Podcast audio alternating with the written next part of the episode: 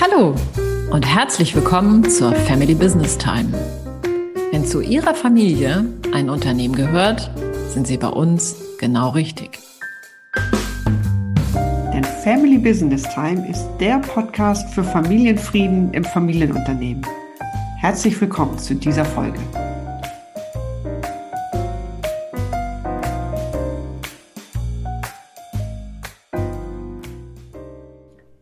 In der heutigen Episode Einmal Unternehmerfamilie, immer Unternehmerfamilie erfahren Sie, dass die familienunternehmerische Herkunft wirklich einschlägig prägt. Auch wenn man die Nachfolge gar nicht antritt.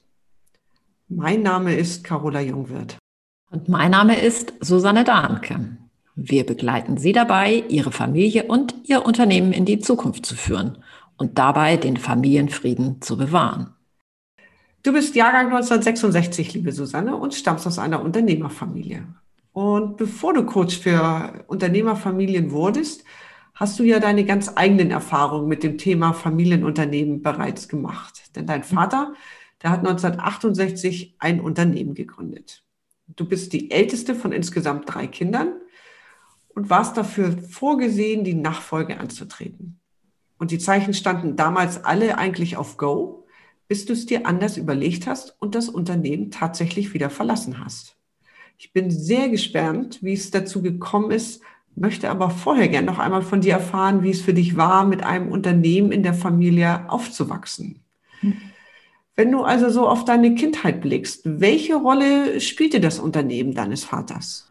Wenn ich so richtig auf die Kindheit gucke, dann war das irgendwie was wie so ein Tummelplatz für mich am Wochenende. Ein Ort für viele spannende Sachen, was zum Malen, technische Geräte zum Ausprobieren, der Kopierer, der Tacker, das Schneidebrett.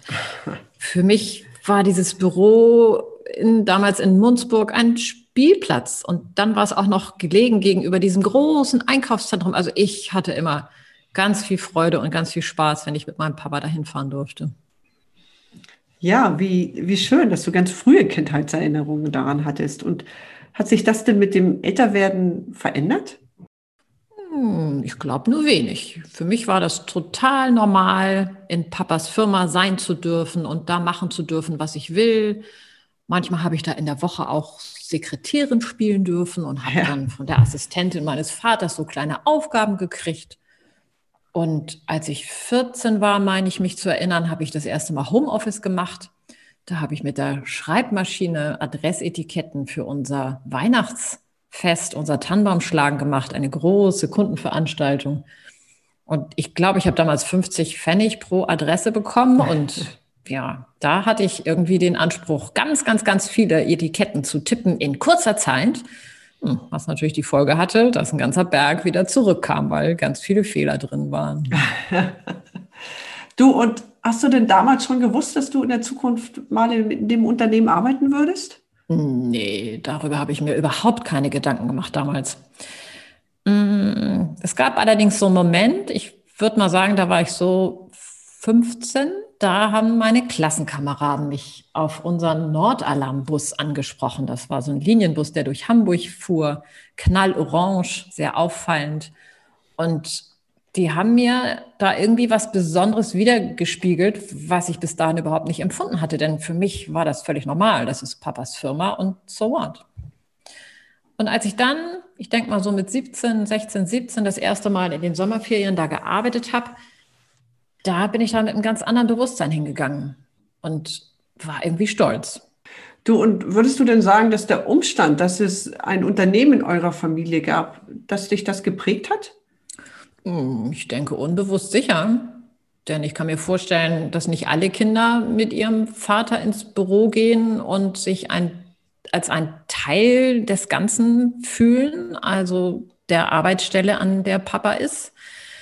Also für mich war das nämlich genau so in der Rückschau. Ich gehörte irgendwie zur Firma dazu. Sie war irgendwie auch mein Unternehmen, auch wenn ich da niemals Anteile dran besessen habe. Und das fing ja super früh an, wie ich schon gerade erzählt habe. Erst war es mein persönlicher Spielplatz und die Mitarbeiterinnen waren meine Aufpasserinnen und dann schließlich wurden sie meine Kolleginnen und irgendwann waren sie meine Mitarbeiterinnen. Also mh, hm, hat mich schon sehr geprägt. Du sprichst da von dir. Du hast ja zwei Geschwister. Wie sah das für die aus und wie hat dieser Umstand euer Verhältnis untereinander und zueinander geprägt? Also ich weiß, dass wir das ganz, ganz unterschiedlich wahrgenommen haben. Mein Bruder ist vier Jahre jünger als ich und der ist auch manchmal mitgefahren am Wochenende. Aber der hat sich eher gelangweilt, der fand das alles nicht so spannend wie ich. Und als er älter wurde, da hat er die Firma echt als Last empfunden, hat damals auf den Wunsch meines Vaters Elektrotechnik studiert und wollte eigentlich lieber was ganz anderes machen. Nach dem Verkauf der Firma hat er dann zum Buchhändler umgeschult. Aber ja, davon erzähle ich ein andermal. Also es gab keinen gemeinsamen Blick und auch kein gemeinsames Gefühl für das Unternehmen. Meine Schwester, die ist 13 Jahre jünger als ich und ich denke mal, für sie ist Nordalarm ein Begriff aus einem Leben vor ihrer Zeit als Erwachsene. Als die Firma verkauft wurde, war sie 15. Also das heißt, von euch Geschwistern warst du am nächsten dran am Unternehmen? Ja, das war ganz sicher so. Mir kommt da gerade so ein Beispiel in den Sinn, als wir 25-jähriges Firmenjubiläum hatten. Da habe ich eine Festzeitschrift geschrieben. Und da bin ich ganz tief in die Geschichte des Betriebes eingestiegen und habe dabei festgestellt, dass ich schon als Kind irgendwie alles mitbekommen habe. Also wenn es in der Firma schwierig war, dann fühlte sich das an, als ob es einem Familienmitglied nicht gut ging. Und, und wenn was zu feiern gab, dann war das ein Familienfest. Und also das heißt, auch diese 75 Mitarbeiter in der Hamburger Geschäftsstelle, der war super eng, dieser Kontakt. Ich kannte sie, glaube ich, alle und alle kannten mich. Das klingt wirklich intensiv und nah. Und meine Frage, war es nicht manchmal vielleicht auch zu nah? Hm, das kann schon sein, aber gefühlt habe ich das damals nicht. Okay, und heute? Wirkt das Unternehmen denn vielleicht heute noch in eurer Familie nach? Du meinst, dass wir als Familie mal ein Unternehmen besessen haben? Ja, genau, genau. Ja, denn ich denke, mit dem Verkauf so eines Unternehmens wird man ja nicht auf einmal eine normale Familie. Wir sind als Familie so geprägt, unsere Lebensumstände immer aktiv zu gestalten. Meinem Vater war es und ist es immer noch total wichtig, dass Geld für uns arbeitet. Und so hat er nach dem Verkauf 1995 ein kleines Immobilienunternehmen aufgebaut, von dem wir alle profitieren und zu dem jeder auch heute noch seinen Teil beiträgt. Zum Beispiel, das hat mich sehr berührt, ist noch gar nicht lange her, nämlich Ende 2019, da ist die Nordalarm aus unseren Büroräumen in Bramfeld ausgezogen. Und ich hatte die Aufgabe, die Räume wieder gut an den Mann zu bringen. Und damals habe ich eine Ortsbegehung gemacht mit der ehemaligen Sekretärin meines Vaters, die dort immer noch beschäftigt war. Und wir sind alle Räume durchgegangen und ich hatte das Gefühl, 20 Jahre zurückversetzt zu sein. Also ich kannte jede Ecke und in welchem Winkel die Tür aufschlägt und wann ich sie festhalten muss. Also das, das Thema ist einfach die ganze Zeit immer noch da, auch wenn schon so viel Zeit vergangen ist. Lass uns gerne nochmal zurückgehen in der Zeit. Was genau ist denn passiert, dass du die Nachfolge nicht angetreten bist? Ja, also nach dem Abitur war ich tatsächlich der Meinung, dass die Nachfolge für mich das Richtige wäre. Ich hatte ja so ein bisschen da gejobbt und kleine Erfahrungen gesammelt im Unternehmen und ich hatte schon den Eindruck, BWL zu studieren, das wäre das Richtige, um mich darauf vorzubereiten. Und nicht nur das, mein Vater hat mich regelrecht darum gebeten, mich mit Wirtschaft zu beschäftigen, damit ich die Firma irgendwann leiten kann. Und es war schon irgendwie auch eine Verlockung. Ich habe damals meine eigenen Vorstellungen, nämlich Ökotrophologie oder Psychologie zu studieren, ganz weit in den Hintergrund gestellt. Eine Sache habe ich mir erlaubt und das freue ich mich heute noch drüber, dass ich immerhin Psychologie der Wirtschaft studiert hatte im Nebenfach, neben dem BWL-Studium. Ja, das hört sich ja an, als ob der Weg ganz frei war für die Nachfolge. Also wo, wo ist der Knicks? Was ist genau passiert? Ja, ich war auch echt mit Feuereifer dabei. Ich habe mehr gearbeitet, als ich studierte. Ich sammelte noch mehr Erfahrungen. Ich leitete eine kleine Tochterfirma. Ich war als Interimsmanagerin in unseren Geschäftsstellen unterwegs. Und studiert habe ich eigentlich die ganze Zeit immer nur, um irgendwann diesen Titel zu haben, Diplomkauffrau. Denn immer wenn ich an der Uni war, habe ich gedacht, was soll ich mit diesen Themen in unserem mittelständischen Betrieb mit 300 Mitarbeitern wohl anfangen? Was kann ich machen mit Preiselastizitäten und Preisabsatzfunktionen? ja. Und Marketing, Mix und Preispolitik. Also bei uns wurde jeder einzelne Auftrag ganz handfest kalkuliert und Marketing wurde durch meinen Vater gemacht. Der machte nämlich Kundenpflege im Fußballstadion, beim Radrennen oder beim Tannenbaumschlagen. Also ganz typisch für Familienunternehmen. Bei euch gehörten die Kunden quasi auch mit zur Familie, oder? Mhm, ja, das kann man genau so sagen. Und ich mochte das sehr.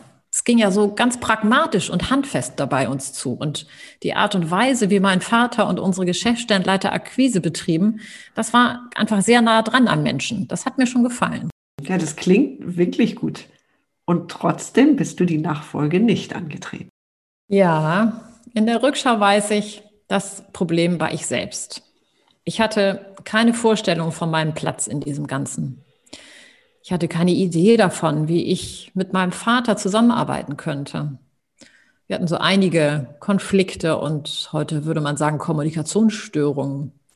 Ich fühlte mich ziemlich oft missverstanden und irgendwie immer zwischen den Stühlen. Zum Beispiel habe ich mich immer gefragt, bin ich Mitarbeiterin oder gehöre ich zum Kreis der Unternehmensleiter? Ich hatte alle Infos, die ich dafür brauchte, denn ich durfte bei jedem Geschäftsführungstreffen dabei sein. Doch in der Praxis hatte ich natürlich kaum Befugnisse. Das wurde ein bisschen anders, als ich dann die Tochterfirma leiten durfte. Aber ich fand es immer schwierig, auch wenn Mitarbeiter mich ansprachen und mir was anvertrauen wollten. Habe ich mich immer gefragt, geht es dabei um mich? Wollen die das mir erzählen?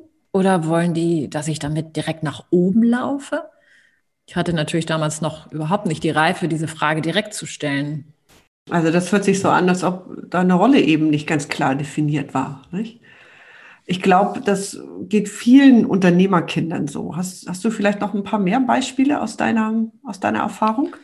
Ja, da gäbe es etliche, aber ein so ein ganz lapidares, was das auch schon zeigt, wie sich das angefühlt hat, war zum Beispiel, wenn ich von Mitarbeitern gefragt wurde, ob mein Vater wohl heute noch ins Büro käme ich wohnte schon damals schon lange nicht mehr zu Hause und ich hatte meinen Schreibtisch nicht in der Chefetage. Also woher sollte ich das wissen, ja. ob er kommt und wie sein Terminplan aussieht?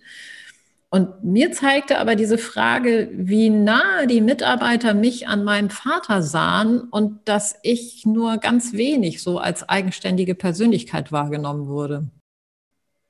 Diese Erfahrung und noch einige andere, die führten dann irgendwann dazu, dass ich mich 1995 gegen die Nachfolge entschied. Oh, ich kann mir vorstellen, das hat viel Mut von dir erfordert. Und für deinen Vater war das sicherlich ein Schock, oder? Ja, also heute würde ich Jein sagen, denn ich weiß inzwischen, dass er schon damit gerechnet hat, obwohl wir darüber nie offen gesprochen haben. Und das wäre sicherlich genau das Richtige gewesen, das mal auf den Tisch zu bringen. Aber er hat dann ganz schnell aus der Not sozusagen eine Tugend gemacht und hat die Firma verkauft. Und was ich damals nämlich nicht wusste, er hatte schon einige Zeit vor meiner Kündigung Angebote erhalten und machte dann direkt Nägel mit Köpfen. Oha, okay. Und für dich bedeutete das, von der designierten Nachfolgerin zur Unternehmertochter ohne Unternehmen zu werden. Und hat das dein Selbstverständnis irgendwie verändert? Das kann man wohl sagen, ja. Und ich hatte echt eine Weile damit zu tun, denn ich war ja mhm. irgendwie so überidentifiziert mit dem Unternehmen. Ich, ich musste tatsächlich mich erstmal neu erfinden oder besser würde ich sagen, mich selbst finden. Und das habe ich im Rahmen meiner psychologisch und systemisch orientierten Berater- und Coaching-Ausbildung eigentlich gemacht. Denn da habe ich ganz viel erstmal über mich gelernt, dann über unsere Familie und über das System Familienunternehmen an sich. Und erst als ich das alles verstanden hatte, da wusste ich endlich ein bisschen besser, wer ich eigentlich bin. Und dann habe ich als Coach angefangen zu arbeiten und immer mehr Familienunternehmer und ihre Familien suchten meine Unterstützung. Aber ich denke, davon sprechen wir in einer nächsten Folge. Sehr gerne, Susanne. Und danke erstmal. Ja, Einmal Unternehmerfamilie, immer Unternehmerfamilie. Davon hat uns Susanne heute anschaulich berichtet durch ihre ganz persönliche Geschichte. Und ich nehme mit, dass Unternehmerfamilien ganz spezielle Konstrukte sind, die auch fortbestehen, wenn es das ursprüngliche Unternehmen in der Familie gar nicht mehr gibt. Das ist wirklich interessant. Und vielen Dank dafür nochmal. Ach, ich danke dir, Carola, für deine Fragen.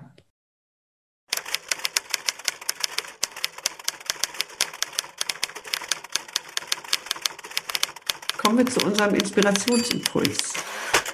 Was hast du unseren Hörern und Hörerinnen diese Woche mitgebracht, um es ihnen für die nächsten Tage mit auf den Weg zu geben?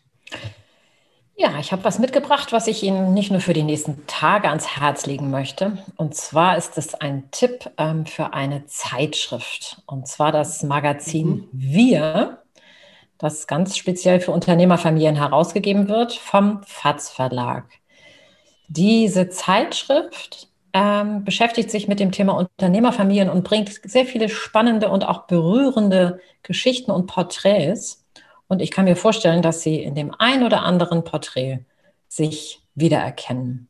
Wir haben den Link zu diesem Magazin in unseren Shownotes. Und wenn Ihnen, liebe Hörer, diese Themen bekannt vorkommen und Sie sich mehr Informationen zum Thema Familienfrieden im Familienunternehmen wünschen, dann besuchen Sie unsere Website familybusinesstime.de. Dort können Sie sich direkt zu unserem kostenfreien monatlichen Webinar anmelden. Das Unternehmen, die Familie und ich. Daran erfahren Sie, warum welche Stolpersteine in Familienunternehmen und Unternehmerfamilien auftreten und wie man diese lösen kann. Wir freuen uns auf Sie.